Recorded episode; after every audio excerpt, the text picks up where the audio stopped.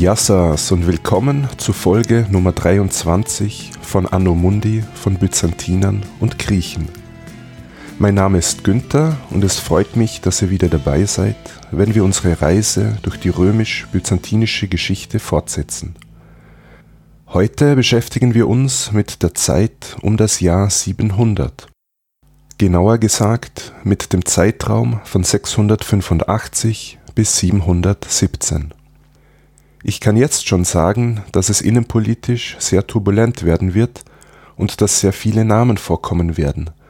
Aber zum Glück verlangt niemand, dass ihr euch diese auch alle merkt. Beginnen wir mit einem kurzen Blick zurück. Es herrschte fast über das gesamte siebte Jahrhundert die sogenannte Herakleische Dynastie, die auf ihren Namensgeber Kaiser Heraklios zurückgeht. Dieser Heraklios konnte damals die Perser aus dem römischen Gebiet zurückdrängen, aber er musste in seinen späten Jahren noch die Anfänge der arabischen Expansion miterleben. In deren Folge gingen große Gebiete für die Römer verloren, nämlich Syrien, Palästina und Ägypten. Auch die Nachfolger des Heraklios waren intensiv damit beschäftigt, die arabischen Angriffe zurückzudrängen Einerseits wurde Anatolien immer wieder Ziel von arabischen Angriffen, andererseits bauten die Araber bald eigene Schiffe und setzten diese gegen römische Inseln ein, zum Beispiel gegen Zypern, Kreta, Kos oder Rhodos. Sie kamen sogar bis ins Marmarameer und machten die Umgebung der Hauptstadt Konstantinopel unsicher. Eine Atempause für die Oströmer gab es immer dann, wenn innermuslimische Konflikte zu einem Stopp der Expansionspolitik führten. Dann hatten die römischen Kaiser Gelegenheit, sich um andere Konfliktregionen zu kümmern, zum Beispiel um die Balkanhalbinsel, wo sich aber um 680 die Bulgaren niederließen und ein eigenes Herrschaftsgebiet gründeten, das aufgrund der römischen Schwäche von Konstantinopel anerkannt werden musste oder aber der Westen rückte wieder in den Fokus, wie bei Kaiser Konstanz II., der nach Italien und dann nach Sizilien reiste. Ihm wird sogar nachgesagt, dass er geplant habe, die Hauptstadt nach Rom oder nach Syrakus zu verlegen.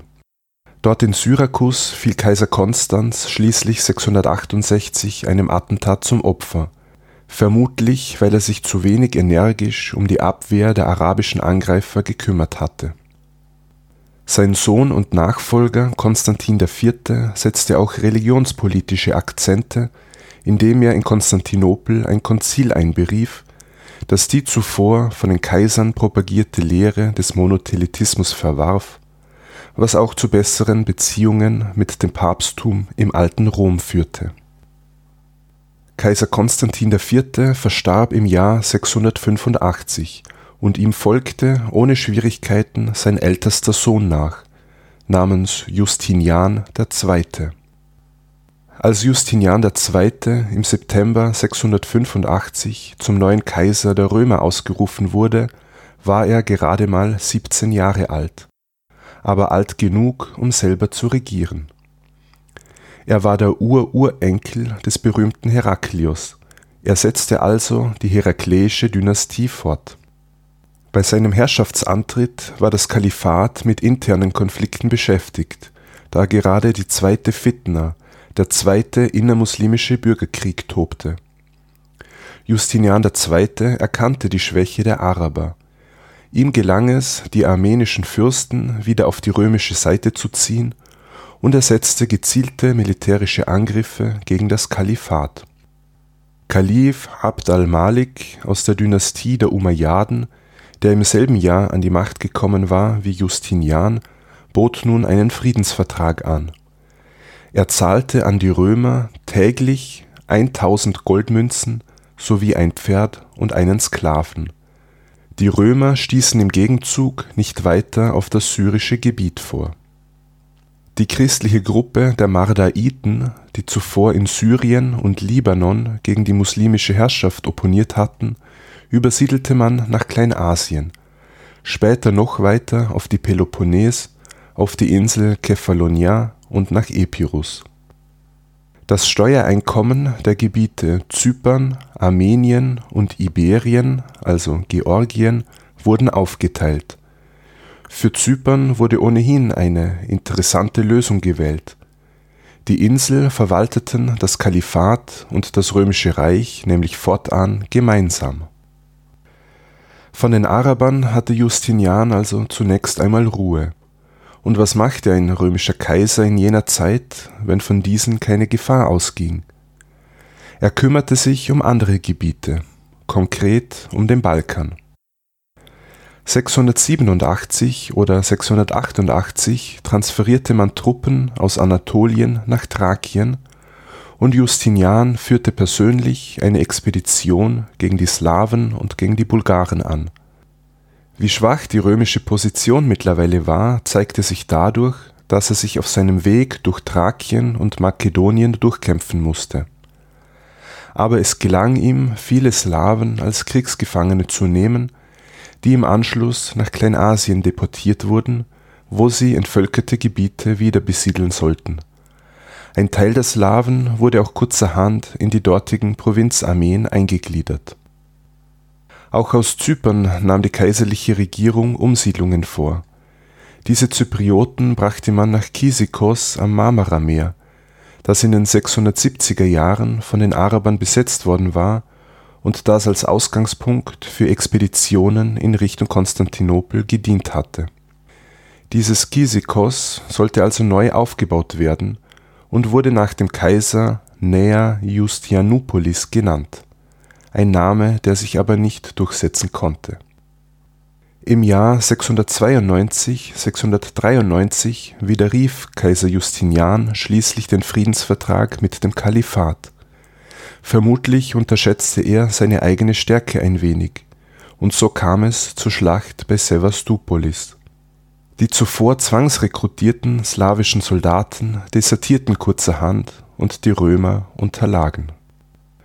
Auch eine zweite Offensive Justinians scheiterte, und die Folge war, Armenien wechselte wieder einmal die Seiten und unterwarf sich erneut dem Kalifat und in Anatolien kam es fortan wieder zu regelmäßigen Plünderungszügen durch die Araber, in einem Gebiet, das erst langsam begonnen hatte, sich zu erholen. Laut dem Geschichtsschreiber Theophanes habe Kaiser Justinian aus Rache die übrigen Slawen im Oströmischen Reich und deren Familien massakrieren lassen, eine Behauptung, die etwas übertrieben klingt die slawischen Deserteure wurden von den Arabern schließlich in Syrien angesiedelt und sie leisteten ihnen folglich wegen ihrer Ortskenntnis in Anatolien wichtige Dienste. Nach innen gab sich Kaiser Justinian II. als gläubiger Christ. So ließ er einen neuen Münztyp prägen.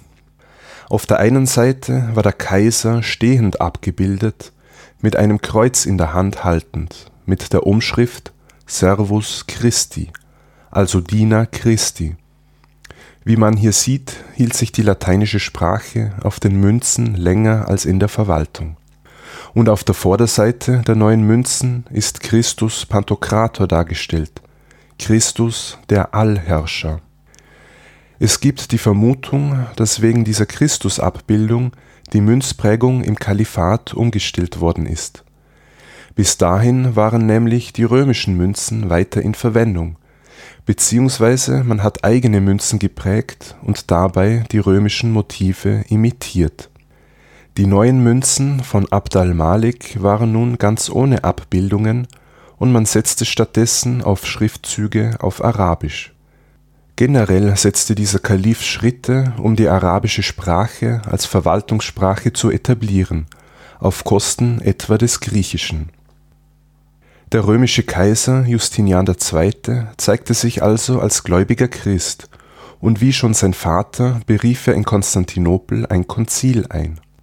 Dieses Konzil fand im Jahr 692 im Kaiserpalast statt und wird Quini Sext genannt.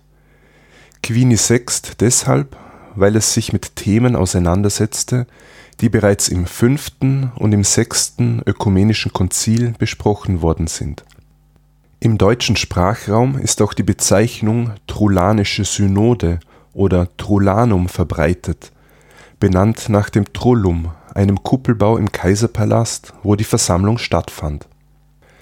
Es nahmen über 200 Kirchenleute teil, die hauptsächlich aus dem östlichen Teil der römischen Christenheit stammten. Und so richteten sich einige Beschlüsse gegen westliche Praktiken. Es wurde zum Beispiel beschlossen, dass Christus nicht mehr als Lamm dargestellt werden dürfe, wie im Westen üblich.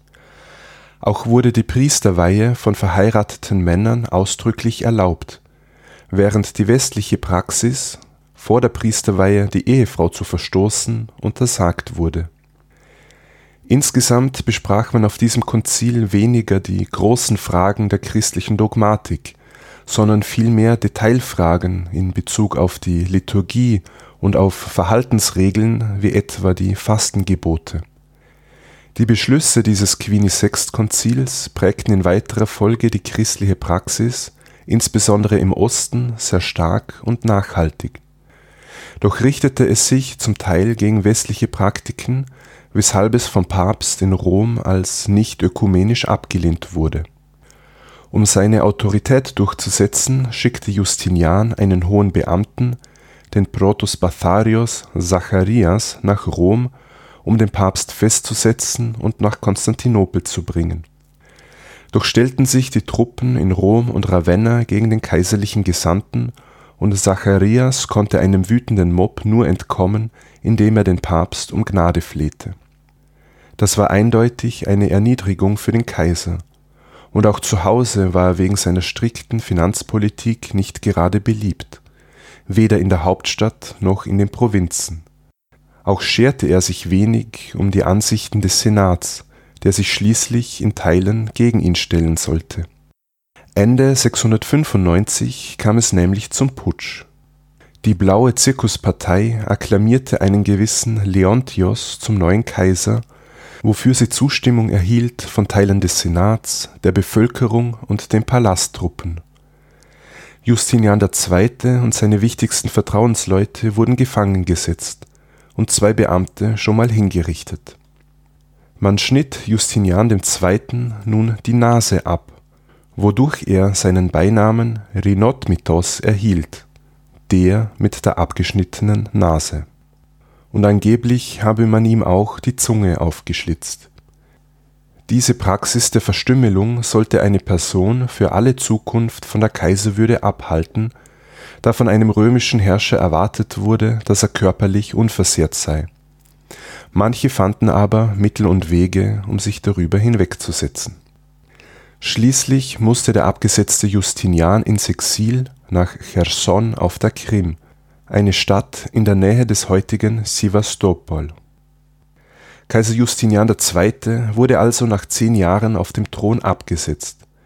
Der neue Herrscher Leontios war ein Militär, der zuvor als Strategos, also als Provinzkommandant tätig war, zunächst im Thema Anatolikon, also im zentralen Kleinasien, und dann im Thema Hellas, also im heutigen Griechenland Leontios übernahm die Herrschaft aber in einer außenpolitisch schwierigen Zeit. Zunächst kam es in Larsika im Osten des Schwarzen Meeres zu einer Rebellion, und im Jahr 697 fiel Karthago, die Hauptstadt des römischen Nordafrika und einst eine der wichtigsten Handelsstädte des Imperium Romanum. Als Kaiser Leontios die Nachricht vom Verlust Karthagos erhielt, sandte er eine Flotte aus der gelang es auch, die Stadt und ein paar benachbarte Festungen für die Römer wiederzugewinnen. Es erfolgte aber bald ein weiterer arabischer Angriff und Karthago fiel im Folgejahr 698 erneut, und das römische Nordafrika ging nun endgültig verloren. Die römische Flotte zog von dort ab und segelte nach Kreta. Wohl aus Furcht, wegen des Scheiterns zu Hause bestraft zu werden, meuterte die Besatzung und sie rief einen von ihnen, den Drungarius, also Flottenkommandanten namens Absimar, zum neuen Kaiser aus. Die Flotte landete bei Konstantinopel im Goldenen Horn und die Besatzung begann, die Stadt zu belagern. Die Hauptstadt, in der gerade eine neue Pestwelle ausgebrochen war, konnte sich sechs Monate halten. Dann öffneten Mitglieder der Stadtgarnison die Tore es kam zu Plünderungen und Leontius wurde nach nur drei Jahren wieder abgesetzt. Auch ihm schnitt man die Nase ab und schickte ihn in ein Kloster in Konstantinopel. Im Jahr 698 gab es also wieder einen neuen Kaiser, den Flottenkommandanten Absima, der vielleicht gotischer Abstammung war, über dessen Herkunft aber nichts Gesichertes bekannt ist. Als Herrscher gab er sich den römischen Namen Tiberius, nach moderner Zählweise Tiberius III. In Anatolien gab es weiterhin Einfälle von arabischen Truppen und es gingen weitere Territorien an das Kalifat verloren. In den Abwehrkampf flossen auch alle Ressourcen des römischen Reiches, während eine Rückeroberung Nordafrikas gar nicht mehr versucht wurde. Das benachbarte Armenien blieb auch in dieser Zeit ein unsicherer Partner. 703 anerkannten die armenischen Adeligen wieder einmal die muslimische Oberhoheit nur um ein Jahr später erneut gegen die Araber zu rebellieren und um römische Unterstützung zu bitten. In einem Vertrag mit dem Kalifen Abd al-Malik wurde geklärt, dass die Zyprioten, die nach Syrien oder Kleinasien deportiert worden waren, wieder auf die Insel zurückkehren durften. Und es gibt Hinweise, dass Tiberius gegen die Slawen aktiv wurde Jedenfalls ließ er die Seemauern Konstantinopels reparieren, die in den Jahren zuvor vernachlässigt worden waren. Insgesamt weiß man aber wenig über die Regierungszeit des Tiberius, bis nach sieben Jahren ein alter Bekannter von uns wieder die Bühne der Geschichte betritt, nämlich Justinian II., der Ex-Kaiser ohne Nase. Justinian II. wollte sich im Exil auf der Krim nicht mit seinem Schicksal abfinden die dortigen römischen Autoritäten fällten deshalb den Entschluss, ihn an die Hauptstadt auszuliefern. Justinian wurde aber rechtzeitig gewarnt und er floh zum Kagan der Chasaren. Die Chasaren waren ein turksprachiges, nomadisch geprägtes Volk, das das Gebiet nördlich des Kaukasus beherrschte, also quasi alles zwischen dem Schwarzen Meer und dem Kaspischen Meer vom Kagan der Chasaren wurde Justinian freundlich empfangen und er durfte sogar dessen Schwester heiraten. Diese wurde christlich getauft, sie nahm den römischen Namen Theodora an und sie schenkte ihm einen Sohn. Nun traf aber beim chasarischen Kagan eine Abordnung aus Konstantinopel ein, die die Auslieferung des Ex-Kaisers forderte weil er seine Allianz mit Ostrom nicht gefährden wollte, scheint der Kagan der Forderung zugestimmt zu haben. Justinian wurde aber wieder rechtzeitig gewarnt und er floh erneut. Diesmal zum Khan der Bulgaren namens Tervel, mit dem er sich jetzt verbündete.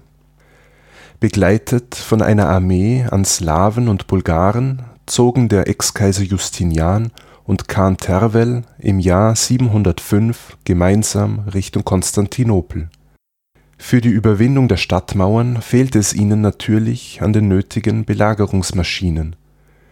Justinian und ein paar seiner Unterstützer gelang es aber, durch einen ungenutzten Wasserkanal in die Stadt einzudringen.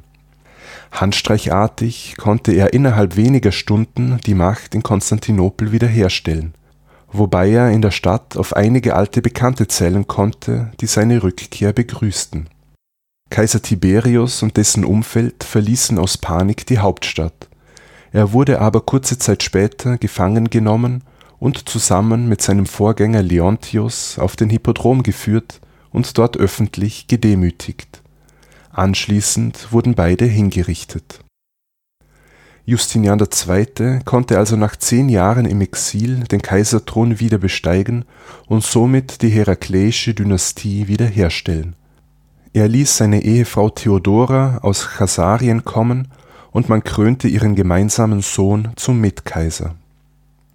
Aber Justinian musste natürlich auch noch jenen belohnen, dem er die erneute Thronbesteigung zu verdanken hatte, nämlich dem Bulgarenkhan Tervel unter dem Jubel der hauptstädtischen Bevölkerung wurde Tervel der Titel Caesar, also Cäsar, verliehen. Das ist dahingehend bemerkenswert, weil hier ein nichtchristlicher Barbar eine Auszeichnung erhielt, die sonst Mitgliedern der kaiserlichen Familie vorbehalten war. Und wie man sich denken kann, ließ Tervel sich auch materiell fürstlich entlohnen Gegen seine Gegner ließ Justinian aber äußerst brutal vorgehen. Patriarch Kallinikos zum Beispiel, der damals bei seiner Absetzung mitgewirkt hatte, wurde geblendet und ins Exil geschickt. Generell war die zweite Regierungszeit Justinians geprägt von Terror und Rache. Das band einerseits viel an Aufmerksamkeit und Ressourcen, was man bei der schwierigen Lage des Reiches anders besser einsetzen hätte können. Andererseits isolierte sich Justinian dadurch mehr und mehr von seinem Umfeld. Während es auf der Balkanhalbinsel durch das Bündnis mit Khan Tervel zunächst geordnete Verhältnisse gab, setzten sich die arabischen Angriffe in Anatolien fort und es mussten Festungen in Kilikien und Kappadokien aufgegeben werden. Die römischen Gegenangriffe brachten wenig Gleich nach seiner erneuten Machterlangung suchte Justinian um ein gutes Verhältnis zum Papsttum. Er unterbreitete ein Angebot für ein neues ökumenisches Konzil, um die diversen Streitpunkte auszuräumen, was Papst Johannes VII. aber ablehnte. Erst im Jahr 710/711 reiste ein Nachfolger des Johannes, Papst Konstantin, nach Konstantinopel, wo er vom jungen Mitkaiser Tiberius empfangen wurde Anschließend dann weiter nach Nikomedia, wo er Kaiser Justinian II. traf, der sogar vor ihm niederkniete. Man bestätigte die Privilegien des alten Rom, Unstimmigkeiten in Bezug auf das Quinisext-Konzil konnten ausgeräumt werden und der Papst kehrte im Herbst 711 nach Italien zurück. Etwa zur selben Zeit musste Ostrom eine Bestrafungsaktion gegen Ravenna durchführen das sich gegen das päpstliche Rom erhoben hatte. Ravenna hatte wenige Jahrzehnte zuvor kirchliche Autonomie erhalten, was aber wieder zurückgenommen wurde, womit man sich aber offensichtlich nicht abfinden wollte. Kurze Zeit später erfolgte eine weitere Seeexpedition, und zwar nach Cherson auf der Krim, wo Justinian Teile seines Exils verbringen musste das Ziel war, die oströmische Kontrolle über Cherson und sein Hinterland wiederherzustellen, wo sich zuvor die Chasaren breit gemacht hatten. Die Herstellung der Kontrolle gelang zwar, aber bald nach dem Abzug der Flotte rebellierte Cherson mit chasarischer Hilfe erneut gegen die Römer. Es wurde wieder eine Flotte ausgeschickt, die diesmal aber an der Einnahme der Stadt scheiterte Dort in Cherson hielt sich zu jener Zeit ein römischer Offizier namens Vardanis auf, der von Justinian auf die Krim verbannt worden war. Mit chasarischer Billigung rief die Flotte nun diesen Offizier zum neuen Kaiser aus, und sie segelten im Jahr 711 zurück nach Konstantinopel, um Justinian abzusetzen. Dieser hatte die Hauptstadt rechtzeitig verlassen um die Truppen der kleinasiatischen Themata um sich zu scharen. Doch es desertierten alle Soldaten, bis auf ein paar wenige Freunde. Justinian wurde festgenommen und geköpft, und seinen Kopf schickte man nach Konstantinopel und später nach Rom und Ravenna, wo er öffentlich zur Schau gestellt wurde. Auch sein junger Sohn und Mitkaiser verlor bei diesem Umsturz sein Leben der Offizier Vardanis konnte also die Macht in Konstantinopel übernehmen. Er tauschte den Patriarchen aus und ließ sich 711 zum Kaiser der Römer krönen. Als Herrscher gab er sich den Namen Philippikos.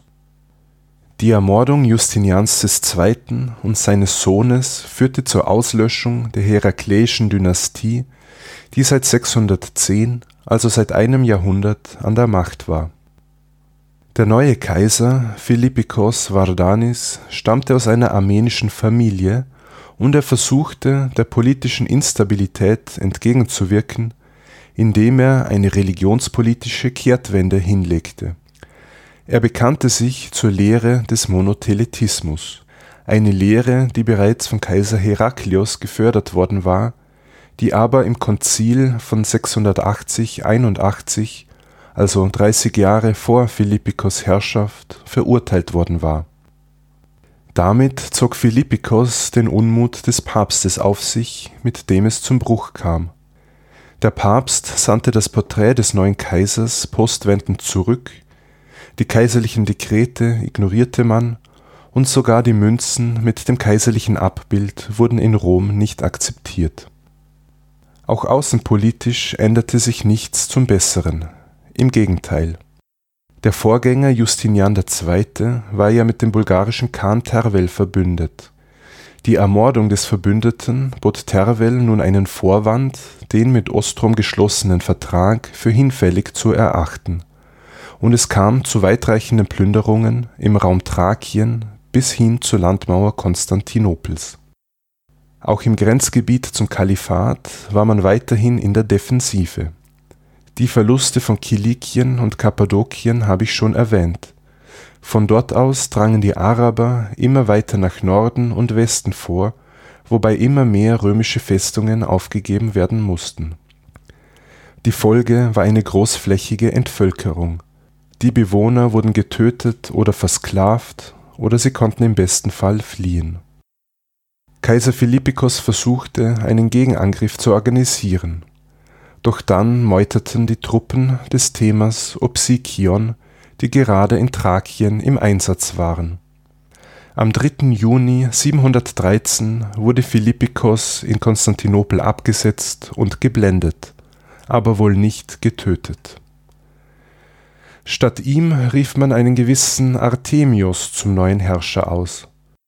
Dieser war Protoasekretis, also ein hoher Beamter am Kaiserhof, und er gab sich den Herrschernamen Anastasios, für uns Anastasius II.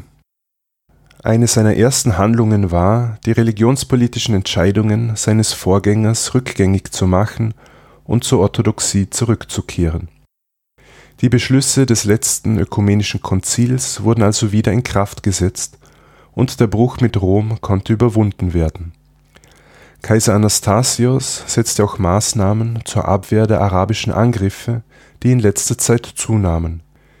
Die Stadtmauer Konstantinopels wurde repariert, da eine Belagerung der Hauptstadt erwartet wurde, und man gab den Neubau einer Flotte in Auftrag, um den arabischen Schiffen frühzeitig entgegenzutreten im Jahr 715 entsandte der Kaiser dann eine Flottenabordnung, die sich bei der Insel Rhodos versammelte.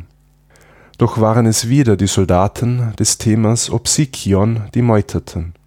Sie setzten von Rhodos auf das kleinasiatische Festland über und dort proklamierten sie einen Finanzbeamten namens Theodosius zum neuen Kaiser dieser Theodosius wehrte sich mit Händen und Füßen gegen die an ihn herangetragene Würde, und er versuchte davonzulaufen. Die Soldaten zwangen ihn aber regelrecht, das Amt des Kaisers zu übernehmen. Das Thema Opsikion lag übrigens im Nordwesten Kleinasiens, also in unmittelbarer Nähe zu Konstantinopel. Und die Armee dieses Themas marschierte nun auf die Hauptstadt zu die nach kurzer Belagerung aufgab und die Tore öffnete. Kaiser Anastasios war bereits nach Nikäa geflohen und hatte sogar den Kalifen um militärische Unterstützung gebeten. Er erkannte aber schließlich die Ausweglosigkeit seiner Lage, er dankte ab und wurde Mönch in Thessaloniki. Etwa vier Jahre später sollte er erneut nach der Macht streben, wurde aber daraufhin in Konstantinopel enthauptet wir haben im Jahr 715 also wieder einen neuen Herrscher, den Steuereintreiber aus der Provinz namens Theodosius III. Er war eindeutig ein Kaiser wider Willen und sollte nur gut ein Jahr in diesem Amt durchhalten.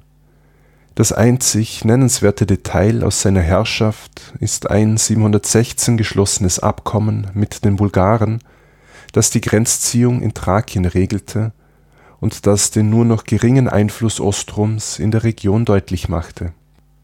Als man in der kleinasiatischen Provinz vom neuerlichen Machtwechsel und der Thronbesteigung des Finanzbeamten Theodosius hörte, verbündeten sich zwei lokale Militärs gegen die Zentralmacht in Konstantinopel. Das war einerseits ein gewisser Leon, Strategos des Themas Anatolikon in Zentralkleinasien und andererseits ein gewisser Artavastos, Strategos des Themas Armeniakon im Nordosten Kleinasiens. und um das Bündnis zu besiegeln, heiratete Artavasdos die Tochter des Leon. Nun kam es wieder zu einem Bürgerkrieg. Leon und Artavasdos mit den Truppen der Themata Anatolikon und Armeniakon gegen die kaiserlichen Truppen des Themas Opsikion. Leon stieß schnell in Richtung Konstantinopel vor, und mit der Einnahme der Stadt Nikomedia gelangte der Sohn des Kaisers und sein Gefolge in die Gewalt der Rebellen. Kaiser Theodosius III., der eigentlich gar nicht Kaiser sein wollte, dankte nun ab, nachdem man ihm und seiner Familie Unversehrtheit zugesichert hatte. Stattdessen wurde er Mönch in Ephesos. Der Strategos Leon zog also in die Hauptstadt Konstantinopel ein, und er wurde im März 717 in der Hagia Sophia durch den Patriarchen zum neuen Herrscher der Römer gekrönt. Der nunmehrige Kaiser Leon III. galt als fähiger Feldherr, und auf ihm lagen nun die Hoffnungen im Kampf gegen die Araber. Denn die Hauptstadt war jetzt einer groß angelegten arabischen Belagerung ausgesetzt. Und wie diese ablief, werden wir in einer zukünftigen Folge klären. Wir haben heute gerade mal 32 Jahre der oströmischen Geschichte besprochen, in denen es aber ganze sieben gewaltsame Herrscherwechsel gegeben hat. Diese wurden entweder initiiert durch Mitglieder der hauptstädtischen Elite oder durch Militärs.